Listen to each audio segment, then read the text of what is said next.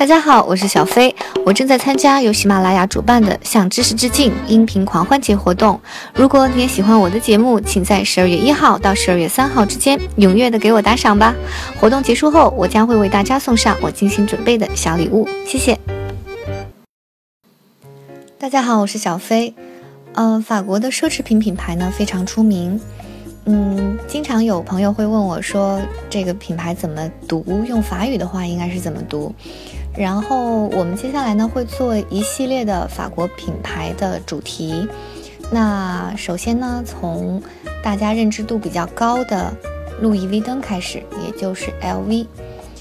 呃，我对 LV 有深切的印象是刚到法国的时候啊，在这个香榭丽舍大街，本来我是要去看电影的，结果呢碰到一位中国大妈，她当时就是面露焦急的跟我说：“同学，能帮我买个 LV 吗？”我明天就回国了，要给朋友和领导带包，但是一个护照只能最多买五个，我还不够，就来一次法国，能不能借你的护照帮我买一下？我看他很焦急啊，不就是买个包吗？我就同意了。结果呢，一排队就是两个小时。然后当我买好包的时候呢，他要给我五十欧元作为感谢，我说不用，祝你们在法国玩的开心啊，明天回国顺利。然后虽然我的电影没有看上啊，但是感觉我胸前的红领巾更红了。呃呃不，我当时没有戴红领巾啊，啊其实也不对，我主要是没有胸。OK，然后第二天上学呢，我就跟中国的同学说了这个事儿，然后我同学说他们是倒包的，不要帮他们买。我当时对这个将信将疑啊，然后由于没有看上那个电影呢，我过了两天还是找时间继续去看。又走在了巷街上，结果一个中国大妈走过来，面露焦急地跟我说：“ 等她说完，我说，你不认识我了吗？你不是前几天就跟我说你第二天就回国吗？”她一听我这样说，马马上就离开了我，也不做解释。我当时就怀着很难受的心情走向了电影院。这就是我第一次买 LV 的经历。嗯，为什么一个品牌可以让全世界的人为它排队，可以诞生出一个叫做代购的人群，可以让人如此痴迷的想拥有奢侈品？它的魅力到底在哪里？自从1992年 LV 以路易威登的中文名进入中国，时至今日，LV 都是在中国影响深远的法国奢侈品品牌代表。我们喜欢把它简称为 LV，啊，如果英文的读法这两个字母。那么法国人呢，其实大部分简称它为 Vuitton，那是因为 LV 的全称是 Louis Vuitton，那是它的创始人路易威通的名字。这个里面呢，Louis 是名，Vuitton 是姓。从 LV 开始，我们来发现一下，为什么这么多奢侈品品牌会出现在法国？呃，流行到今天的法国奢侈品品牌呢，基本上我觉得都具备这三个方面的条件。一个是时代的契机，一个是创始人的能力，还有一个是后续运营者的努力。以 LV 为例啊，那么 LV 的创始人路易威登先生呢，他是出生于1821年，呃，在1854年，也就是他三十三岁的时候，创立了自己的同名品牌路易威登。路易威登。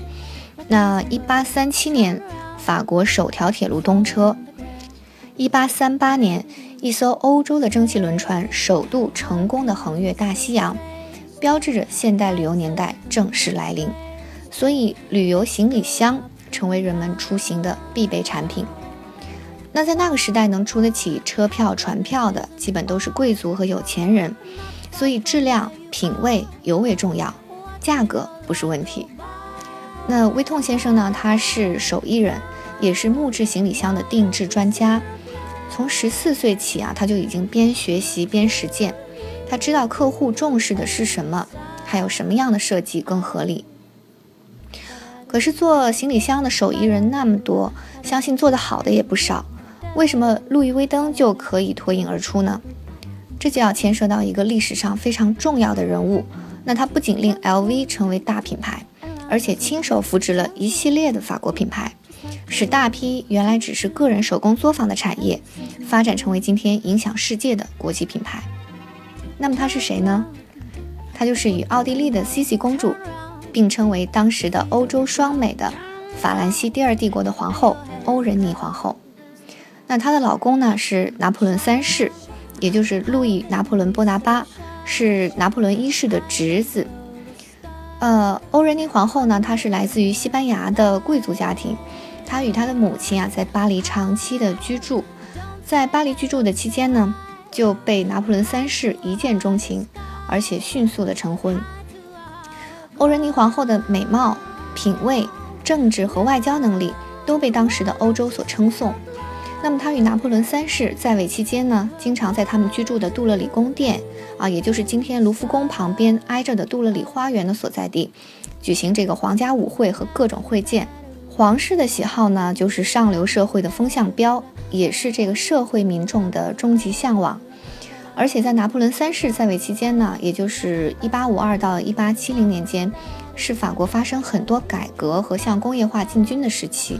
这个时期呢，法国国力上升，经济繁荣，那人们对生活品质的要求有提高，所以给当时的时尚品牌的出现提供了契机。也就是在这个期间，巴黎实现了大刀阔斧的城市改造。今天我们见到的巴黎，基本上就是在那个时期改造的。嗯，现在的巴黎是与之前的就是改造之前的巴黎城市是完全不同的。那路易威登先生的行李箱就得到了欧仁妮皇后的欣赏。在短短的一年时间，路易威登就离开了所在的公司助理的位置，啊，在一八五四年成立了自己的公司，自此，路易威登品牌诞生。所以可见，LV 的诞生和发展是根据人们出行的交通工具的变化和需求而不断的演变的。质量好，不停的根据客户的需求而革新，是 LV 形成口碑的原因。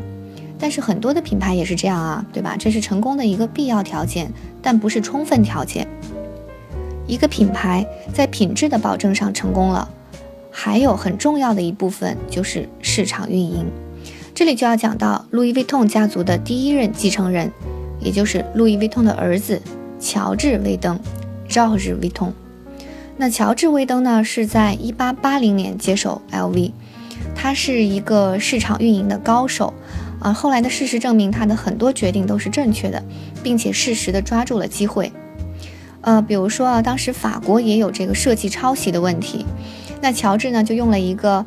呃，在今天的设计师看来有点 low 的办法，就是在 LV 的行李箱上，不仅做出很难打印的这个咖啡与白色的这种格子，而且呢，在行李箱的表面印满了路易威登的 logo。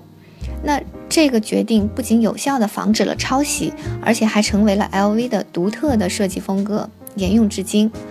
那当然，这个办法在今天的中国也许还是没有用的。呃，路易威登品牌呢，一直是紧随交通工具的发展而发展的。那么汽车时代，它发明了很多适合汽车旅行的行李箱，包括很精巧的设计和多样的功能。比如说啊，有一种可以放入到备用轮胎中央的一个行李袋，它在旅程中必要的时候呢，还可以当做浴盆来使用。嗯，还有就是随着民用飞机的发展，那么路易威登呢，也发明了好多适应飞机旅行的功能箱。甚至会考虑到飞机坠落时可以逃生的水面滑行的行李箱。所以说，LV 的品牌一个重要的元素就是旅行。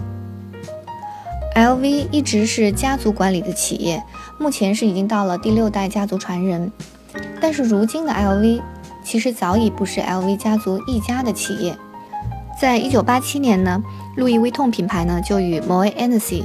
呃，也就是明月轩尼诗合并组成了全球最大规模，也是最成功的奢侈品集团 LVMH，啊，法国明月轩尼诗路易威登集团。也就是说，一九八七年以后的 LV 已经不单纯是 LV 了，而是成为了 LVMH 集团下的一个品牌。而说到今天的 LV 的名声的造就呢？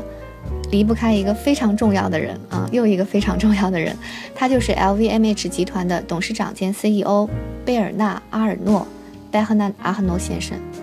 那么 LVMH 集团呢，在销售额、市值、影响力等各个方面呢，都处于世界第一的位置。结合了 LVMH 的资源整合能力和资金的支持，LV 和它旗下的品牌呢，才能实现如今的全球化市场的运作。所以今天你买的 LV 包啊，其实是 LVMH 集团的产品。那么作为全球最大的精品公司，LVMH 集团呢，总资产是高达三百三十亿欧元，而阿尔诺一个人呢，就持有该公司百分之四十七点五的股份，也是 LVMH 最大的个人股东。那么媒体对这位董事长的描述就是，嗯，六十七岁的阿尔诺生性沉稳，甚至有些寡言，不喜欢在媒体上抛头露面。在二零一二年的福布斯财富榜上，贝尔纳阿尔诺呢排名欧洲第一，世界第四，拥有个人净资产两百四十一亿美元，嗯，可以说是真正的富可敌国。嗯，我们可以说一下 LVMH 公司旗下的品牌，这样的话你可能有更感性的理解。嗯，比如说前面我们说的路易威登，啊，还有纪梵希、轩尼诗、克里斯汀迪奥、娇兰、贝玲妃、宝格丽、丝芙兰，类似这样的品牌，在业内数一数二的品牌，在 LVMH 集团呢有五十个以上。可以说，LVMH 集团呢就是网罗了今天的奢侈品品牌的一个平台。那么阿尔诺这个一手托起今天奢侈品帝国的人，他最欣赏的人又是谁呢？又是什么让他走上了这一条奢侈品品牌投资之路呢？那么下一期的品牌介绍呢，我们就来聊聊他。博尔赫斯在他的小说《小径分岔的花园》中曾经描述，这个世界存在着无数个平行时空，那里有无数个你，那里也有无数个脑洞大开的故事。大家好，我是小飞，由我制作并主演的大电影《巴黎十二点》即将上映。这一次，我将为你讲述平行世界的故事。十二月六日，我在爱奇艺等着你。